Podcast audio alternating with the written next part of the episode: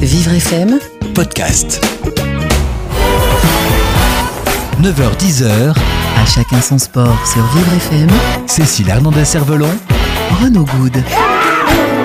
Bienvenue à tous, à chacun son sport comme tous les samedis matins. Euh, et aujourd'hui, on va parler handball parce qu'on est en pleine actualité du championnat du monde de handball masculin qui a lieu euh, en France et notamment à Paris. Et cette fédération de handball et le comité d'organisation a décidé de placer euh, la compétition et son sport sous le signe de la solidarité, de la citoyenneté et du handicap. De très nombreuses initiatives ont lieu et sont organisées et on en parle tout de suite avec nos invités. Bienvenue À chacun son sport avec la fondation FDJ. Voilà, à chacun son sport. Euh, un petit coucou à Cécile Hernandez euh, qui est euh, sur les pistes de snowboard en plein entraînement avant ces championnats du monde qui auront lieu en mois de février. On la retrouvera très bientôt et on suivra son actualité. Donc ne vous inquiétez pas, votre animatrice préférée n'a pas disparu.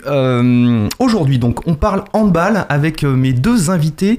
Nathalie Delors, bonjour. Bonjour. Vous êtes chargée de mission développement et animation nationale à la Fédération française de handball. Et Yannick Cabrol bonjour. Bonjour. Vous êtes le responsable développement durable du mondial du handball en charge de la grande cause handicap, c'est ça? C'est ça. Rapprochez-vous un petit peu du micro, merci. Euh, aujourd'hui, votre présence est liée euh, à l'organisation du championnat du monde de handball masculin qui a commencé euh, le 11 janvier, si je ne me trompe pas. Le handball, on connaît bien plusieurs titres de champion du monde, les Jeux olympiques, les fameux experts qui font rêver pas mal de, petits et de grands. On n'oubliera pas également les, filles hein, qui, cartonnent également. Hein. Et d'ailleurs, il me semble qu'il y aura championnat d'Europe en 2018 organisé en France. Au mois de décembre. Au mois de décembre. On y reviendra. Le handball, euh, un sport, euh, un sport euh, scolaire finalement que tout le monde connaît, que tout le monde a pratiqué et qui, sur le plan des licenciés, j'ai fait mes petites recherches, a énormément progressé puisqu'en 92 il avait 180 000, 183 000 licenciés. En 2016, vous êtes à 518 000 licenciés, donc ce, n'est plus simplement qu'un sport scolaire, Nathalie Delors. Oui, tout à fait. Une grosse politique de développement a été mise en place, surtout à partir de, 2000. Euh, aujourd'hui, on se retrouve avec euh, un développement de la pratique pour euh, tous. C'est-à-dire qu'on soit en situation de handicap, mais qu'on soit aussi avec des pathologies, qu'on soit petit, qu'on soit grand, quel que soit son souhait, on peut pratiquer le handball. Yannick, euh, on peut pratiquer le handball partout en France, quel que soit euh, son âge, quel que soit son niveau, quelle que soit sa, santé. Euh, j'ai l'impression que c'est une initiative très, personnelle à, la Fédération française de handball d'avoir développé ce, ce concept-là. C'est pas qu'un effet de mode. Bon, l'idée c'était vraiment d'arriver à capitaliser sur l'effet d'entraînement qui pouvait être représenté par le mondial de handball.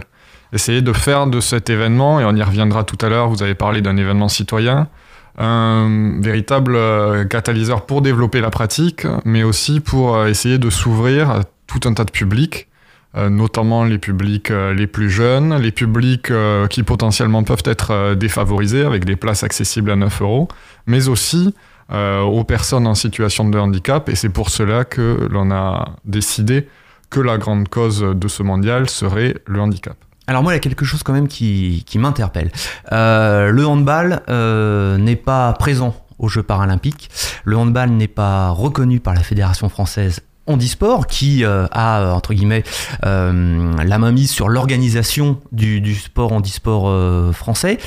Comment se fait-il que la Fédération française de handball euh, ait mis autant de billes depuis plusieurs années pour favoriser? Ça vient d'où? C'est une initiative personnelle de quelqu'un qui a eu la bonne idée au bon moment? C'est une idée de vouloir euh, passer, contourner la Fédération française de handisport pour éventuellement aller aux Jeux paralympiques? Quelle est la, bonne, réponse à ma question? Alors je ne sais pas s'il y a une bonne réponse, mais en tout cas, euh, oui, effectivement, je pense que ça a été à l'initiative de personne. Ça, initialement, c'est parti surtout d'éducateurs spécialisés qui étaient handballeurs et qui ont proposé l'activité handball dans leur Il y a combien de temps Oula, on parle de 20-25 ans là en arrière. Donc ce sont des euh, initiatives locales Oui, tout à fait. Personnelles, de personnes qui avaient envie de faire découvrir euh, la pratique à, leur, euh, c'est parti, C'est parti voilà, d'abord sur le côté du en adapté. Puis ensuite, ils ont voulu aussi que les personnes qui rencontraient dans les établissements viennent naturellement dans les clubs. Donc euh, il y a eu un accueil euh, tout à fait euh, naturel dans les structures. Du coup, après, il y a une personne en particulier qui est montée après au niveau de la fédération, qui a été un élu, et qui a proposé justement d'ouvrir l'activité handball, en gros en parlant de l'activité handball pour les personnes en situation de handicap. Ensuite, de fait, il y a eu aussi des personnes en situation de handicap moteur qui se sont posées des questions sur comment adapter l'activité fauteuil. Et puis, euh, ça a fait boule de neige et aujourd'hui, euh, on a une, une activité régulière pour des structures qui proposent l'activité euh, en adapté, en fauteuil. Après, je dirais qu'avec la Fédération française handisport, on se côtoie, on se rencontre, on s'est Oui. déjà vu, D'accord. on se respecte par rapport à nos philosophies. Je dirais que C'est quoi votre philosophie et quelle est la leur hein? Où est la différence où est la différence? Elle est, elle est, elle est assez, assez marquée parce qu'en fait, l'activité handisport, ça se pratique qu'avec des personnes en situation de handicap. Nous, on n'a pas assez de personnes en situation de handicap pour proposer que des équipes en situation de handicap. Je mets un petit peu à part le, le en adapté parce que là, on pourrait le faire, mais pour le moment, on est vraiment sur un, un volet de développement. Oui, parce qu'on on va, on va préciser. hein. Euh, encore une fois, on le répétera jamais assez. En France, le, le paralympisme est scindé en deux fédérations. hein. Fédération française handisport, handicap physique et sensoriel, et Fédération française du sport adapté, euh, c'est handi- euh, les handicaps mentaux et psychologiques. Avec cette fédération du sport adapté, vous avez signé un partenariat. Il y a une vraie relation. euh, et donc pas avec la Fédération française handisport. Voilà, parce que eux, ils partent, euh, ils sont surtout en fait euh, dans, dans, cette, dans ce souhait de développer en direction des personnes en situation de handicap physique et pas en mixité. Ce que nous, nous pratiquons. C'est-à-dire qu'on pratique handi et valide. Il n'y a, pas aussi, j'ai cru lire quelque part, euh, l'idée de ne pas vouloir concurrencer le basket fauteuil? Il y a de ça aussi, parce que c'est vrai qu'historiquement, ils sont euh, tournés autour du basket. Après, euh, heureusement, en France, euh, il y a des personnes en situation de handicap qui arrivent de plus en plus tard parce que ce sont des accidentés de la vie. On a de moins en moins d'handicapés de naissance. Ouais. Ce qui veut dire que la filière euh, devient un petit peu plus vieillissante que sur une pratique sportive traditionnelle. Donc c'est sûr que euh, la concurrence, on va dire, est rude. Euh, maintenant, la Fédé de handball n'est pas dans cette idéologie, dans un premier temps, de tendre vers la compétition. Nous, on essaie déjà de créer du volume, donc du développement. Ouais. On essaye aussi que toutes les associations soient dans la loi de 2005, c'est-à-dire dans l'accueil. Il n'y a pas de championnat, il n'y a pas de compétition organisée. Non, pour l'instant, ce sont des plateaux comme on pourrait retrouver sur les petits. Parce que quand on va sur votre site internet, on peut voir dans la catégorie championnats régionaux euh, un, un championnat ou euh, des rencontres. Ça, ça, ça rentre dans quel cadre alors? Alors, il n'y a qu'un seul, il y a qu'un seul territoire, mais parce qu'il a 20 ans, euh, on va dire, d'expertise, ce sont les Pays de la Loire, D'accord qui, eux, dans ce qu'on appelle les commissions euh, d'un- des compétitions, a proposé un championnat départemental et régional parce qu'ils ont la capacité à pouvoir assez de- d'avoir de volume de joueurs. D'accord. C'est pas partout pareil. Yannick Cabrol, euh, l'initiative est belle. C'est pas un petit peu dommage quand même que la fédération handisport, que la fédération de, handball n'arrive pas à, s'associer on, reviendra par la suite hein, aux actions liées au championnat du monde de, hand-. Qu'est-ce que vous en pensez, vous qui êtes spécialiste euh, de la cause handicap?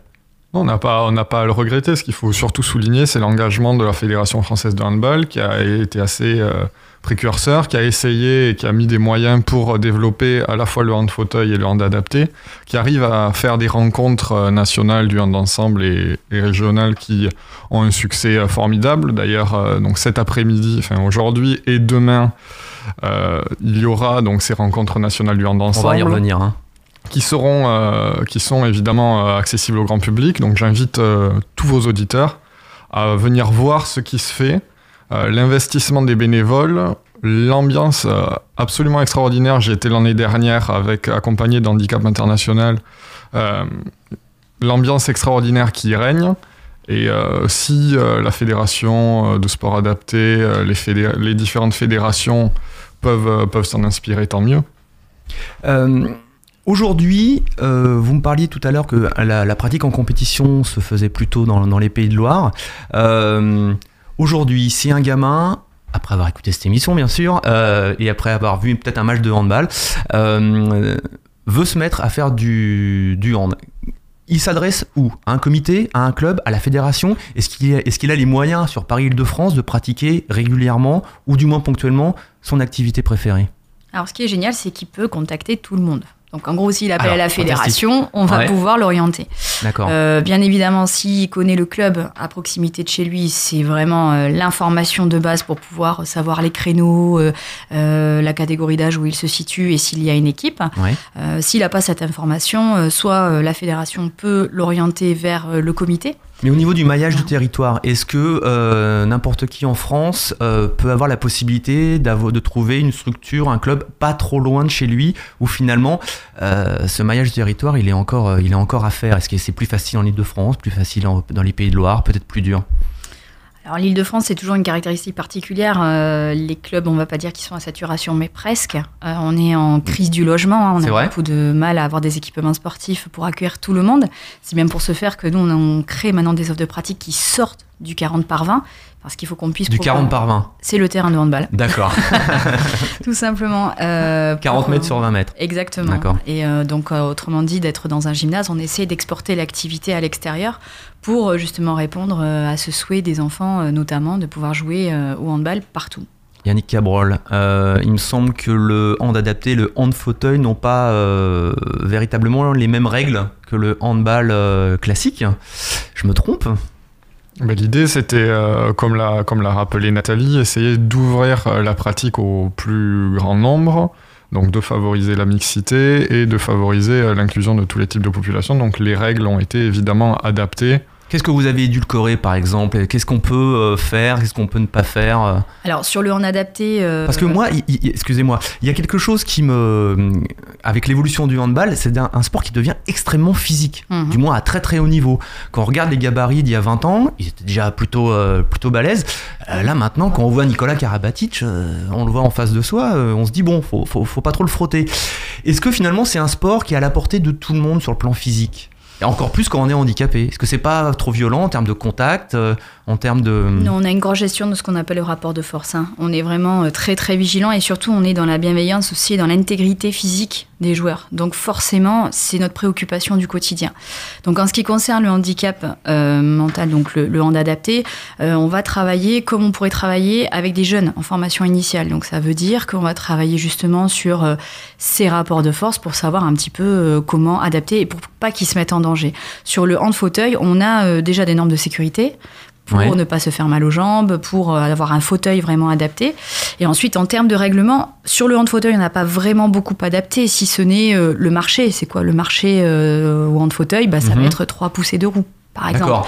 Euh, le passage en force, ça va être un, un- un contact frontal, mais qui peut mettre en danger aussi une personne. On Donc, respecte l'esprit, mais on Exactement. adapte euh, Voilà. par rapport à la, à la situation. exact.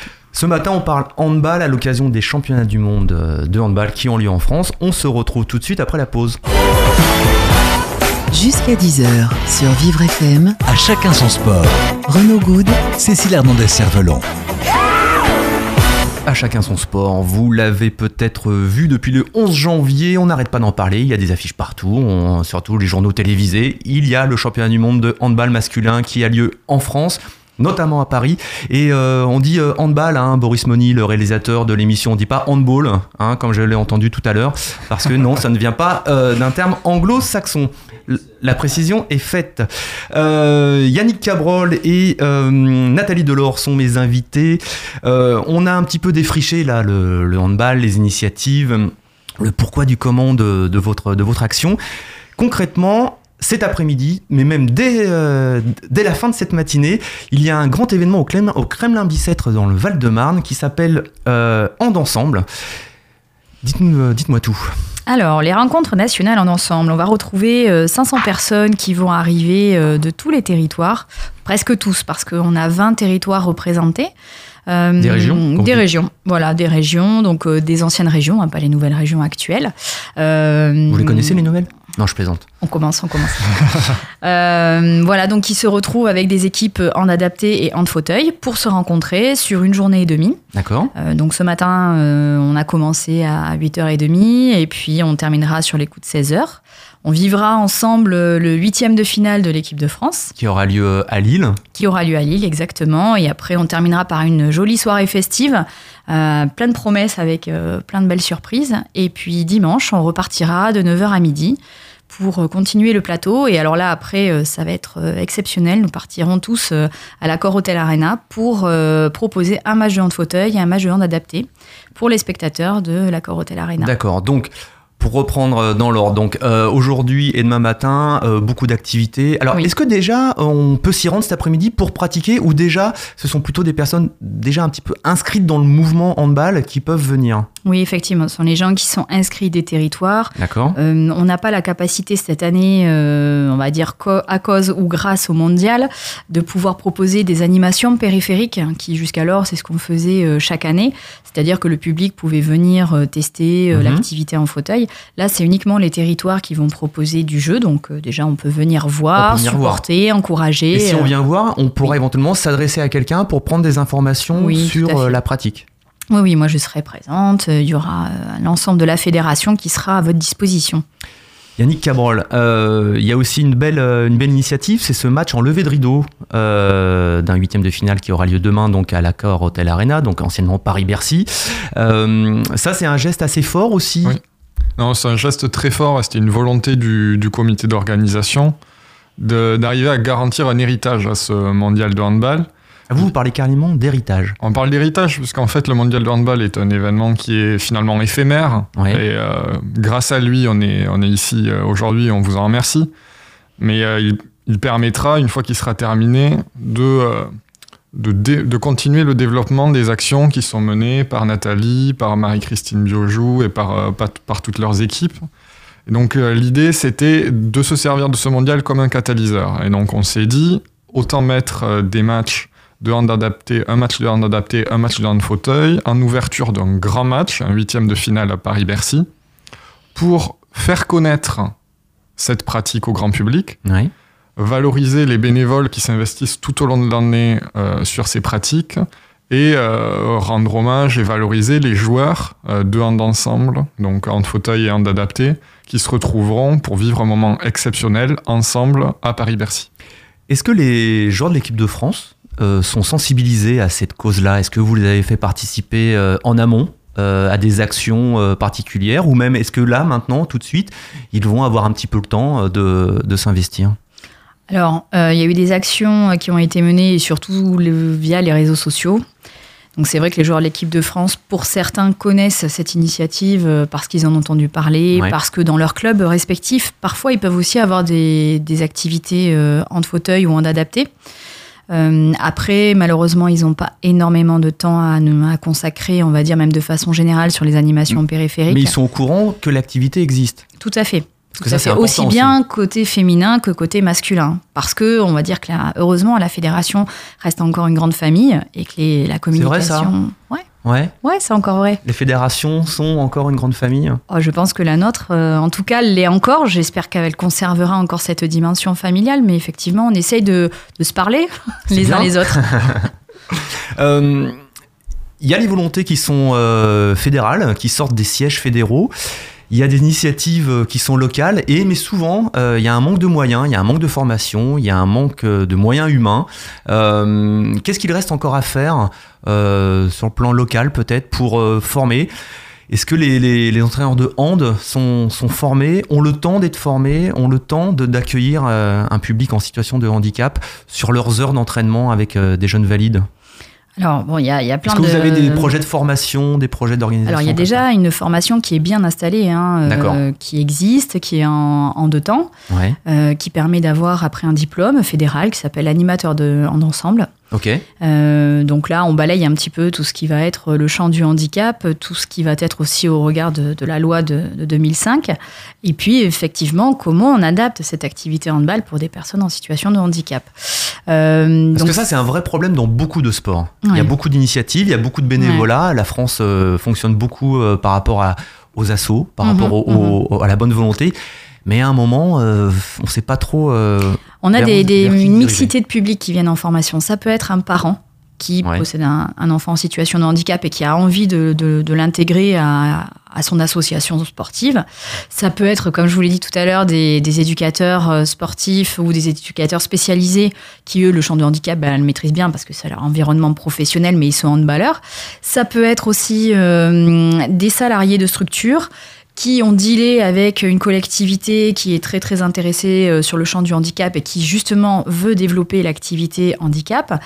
Après, c'est vrai que euh, la crise du logement, comme je disais aussi tout à l'heure par rapport aux équipements sportifs, ça c'est pas simple parce que Ouais. quand le gymnase il n'est pas adapté, donc c'est-à-dire qu'il n'y a pas de rampe d'accès, il y a pas, on peut pas aller aux douches, euh, on peut pas. Là aujourd'hui, à l'accord Hotel Arena, ça va être un vrai défi de permettre à 24 personnes en fauteuil de pouvoir circuler même dans l'espace sportif avec un fauteuil sportif. Il y a des rampes, pourtant, je, je suppose, qui ont été installées. Il y a un Il y a accès. des rampes, mais les fauteuils qui sont à peu près euh, d'un écartement à, à 1m20 à 120 Ouais. euh, ne passent pas. C'est-à-dire que pour aller Carrément. aux toilettes, on ne peut pas passer. Par contre, avec un fauteuil là, de... Vous êtes en train de me dire que euh, l'ancien palais Omnisport Paris-Bercy, qui a été rénové pendant plus de deux ans et qui porte le nom d'une entreprise qui fait partie quand même des plus grandes entreprises françaises, n'a pas fait ce qu'il fallait, ou du moins n'a pas forcément pensé au fait que bah, l'espace, l'espace entre d'une porte. euh, À 80%, c'est-à-dire qu'en ça, gros, euh, le fauteuil de ville qui est à 90 normes euh, Ouais. normales, quoi, mhm.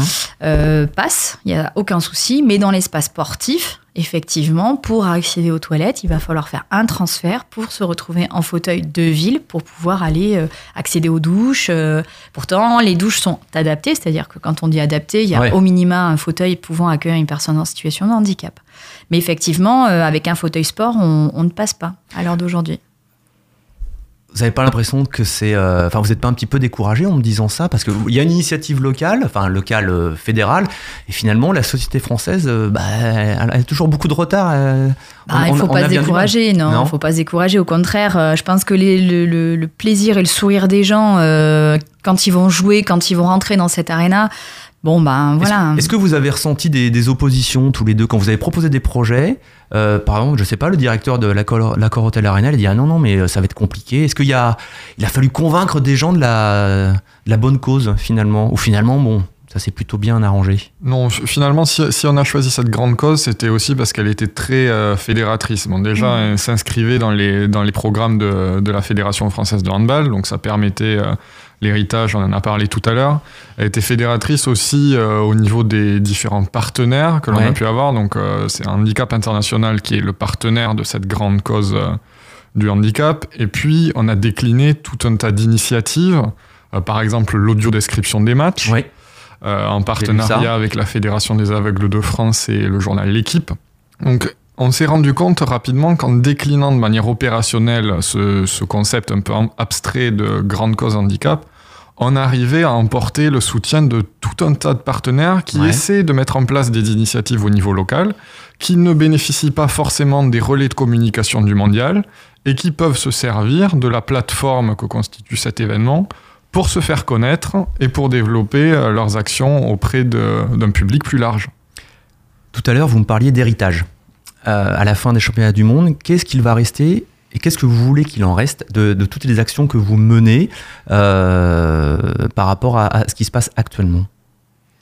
C'est quoi l'héritage pour vous? Moi, j'aimerais qu'il en reste deux choses.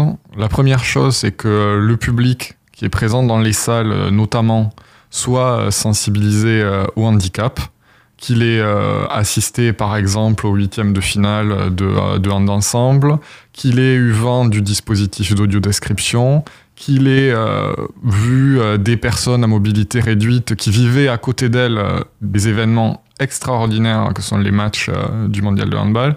Donc vraiment, le premier volet, c'est la sensibilisation du grand public.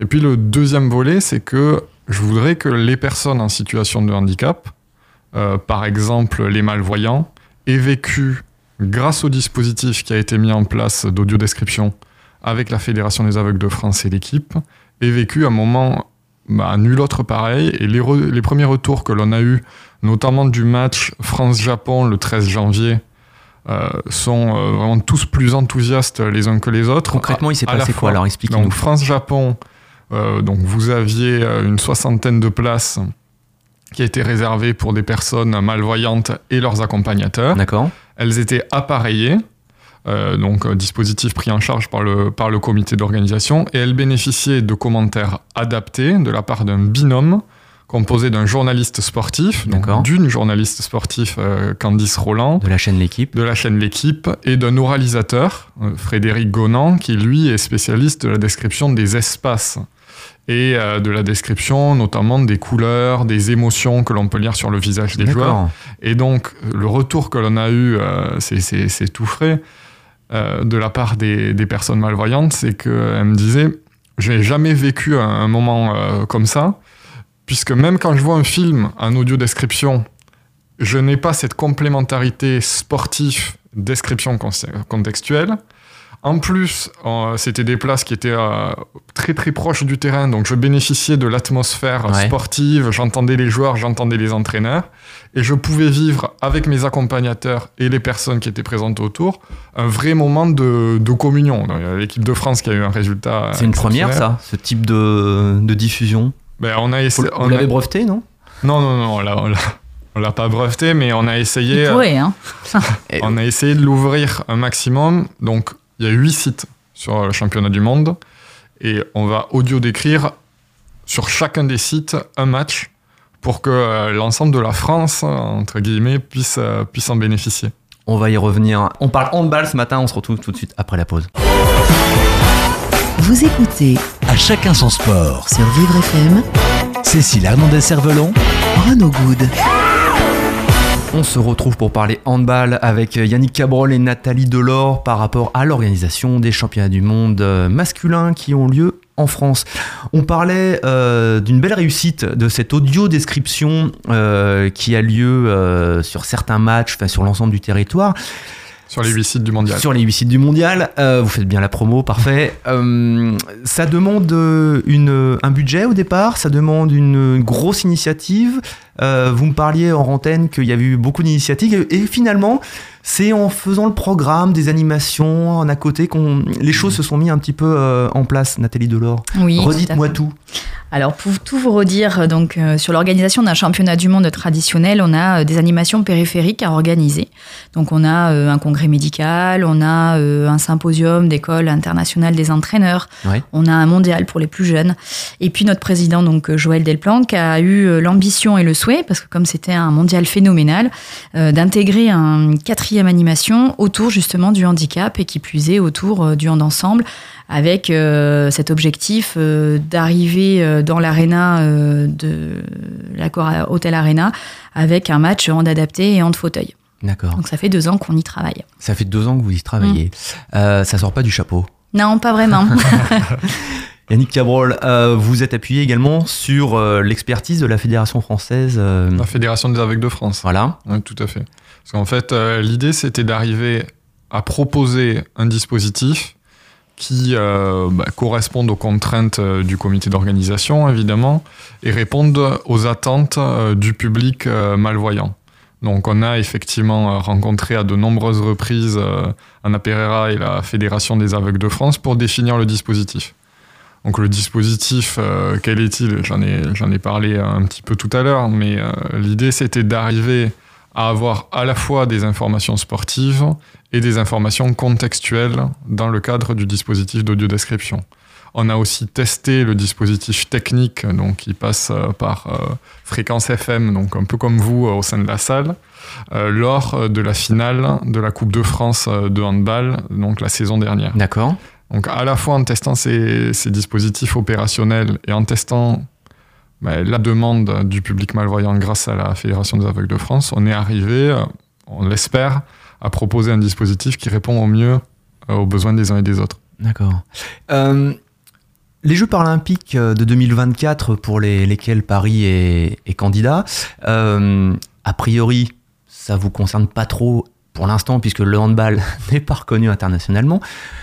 On peut imaginer qu'un pour 2024 il le soit, mais euh, en dehors de ce propos, est-ce que ça peut être aussi un, facteur de développement supplémentaire euh, par rapport justement aux moyens euh, structurels, aux moyens humains qui peuvent se développer sur Paris-Île-de-France et puis voire même en France? Je dirais même surtout, et ce qui est primordial, c'est la visibilité.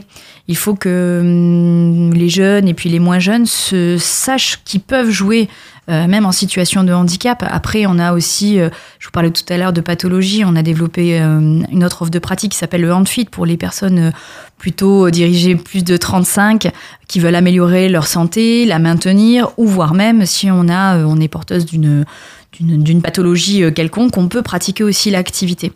Donc c'est surtout cette Donc à plus, de 30 visibilité. à plus de 35, on est trop vieux, on peut plus faire de compète, c'est ça que vous dites? Non, c'est qu'on s'est rendu Non, compte Parce que je suis, je suis euh, concerné alors. Non, non, mais c'est surtout que les gens, en fait, ont des envies.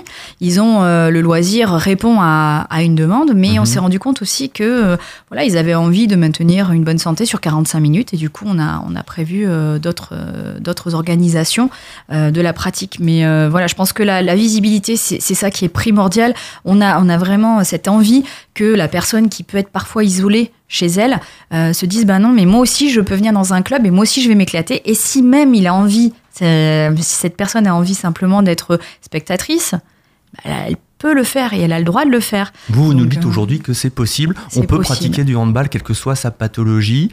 Euh, on va, du moins, la fédération française essaiera, essaiera d'y répondre au mieux. exactement normalement on doit pouvoir euh, dès que quelqu'un a envie de jouer on se débrouille et on joue ensemble Yannick Cabrol, euh, on a euh, assez souvent comparé l'esprit handball à l'esprit un peu rugby. Finalement, euh, c'est une équipe avec euh, des gars, on est euh, solide ou des filles, hein, bien sûr. voilà on est assez bien solidaire, excusez-moi.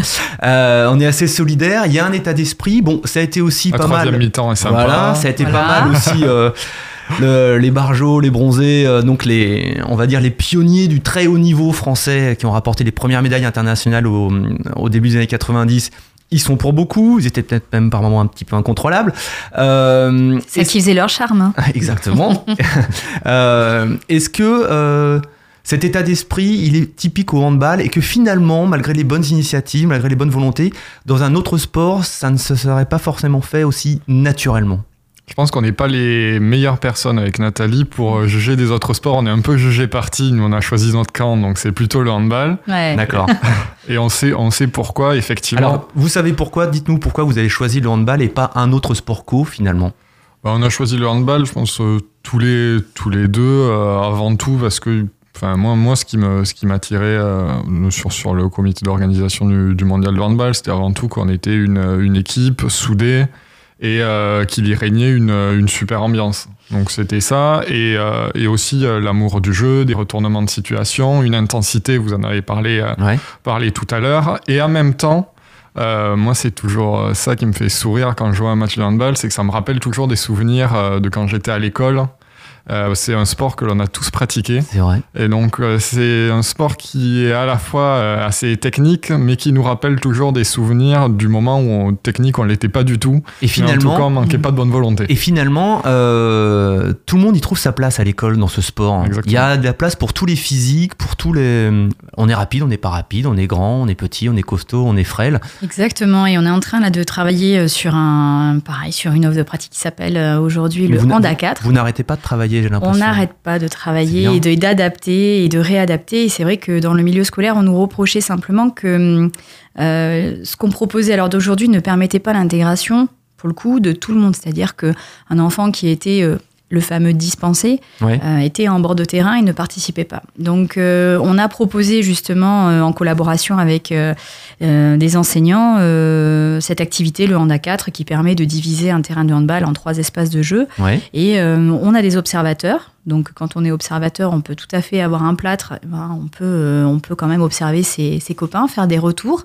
Euh, on a euh, des arbitres. On a, donc, en fait, on a une, une activité pour euh, 32, euh, 32 élèves en même temps. Donc, c'est vrai qu'on a renforcé, on a travaillé aussi sur le matériel. Un matériel plus adapté, plus maniable. Ça, on a fait un gros effort là-dessus. Donc c'est sûr qu'on a renforcé encore notre place euh, dans le milieu scolaire. On a formé aussi des enseignants. On continue à former les enseignants, c'est important. Euh, voilà, je pense que c'est une activité qui plaît, qui est. euh, on a beaucoup de, de retours positifs. En plus, c'est bien parce qu'on est dans un gymnase, donc pour les parents, c'est chouette. On va pas se cailler comme au rugby dehors dans, dans les stades. Est-ce que vous avez écho que d'autres pays euh, ont une sensibilité euh, comme la vôtre par rapport au, au handball et au handicap? Alors, je pense que là, la semaine dernière euh, a eu lieu donc le symposium de l'école internationale des entraîneurs où on a eu euh, bah, justement des entraîneurs de tous les horizons. Ouais. Ils, se, ils étaient très intéressés par la thématique qui était le handball à la française. C'est quoi le handball à la française? Parce Ouais. que euh, il y a toutes les dimensions. Euh, comment ça se fait que les experts sont au sommet? On a euh, une équipe de France féminine aussi qui est euh, très performante et on a un bassin de développement aussi. on n'a pas parlé de toute la politique autour de la cohésion sociale, mais on a beaucoup, beaucoup de services civiques. La, fédération s'est engagée activement sur ce dispositif. Donc, ils sont venus chercher et découvrir un petit peu. On n'a pas mis toutes nos billes dans nos équipes de France. Non, on en a mis aussi ailleurs.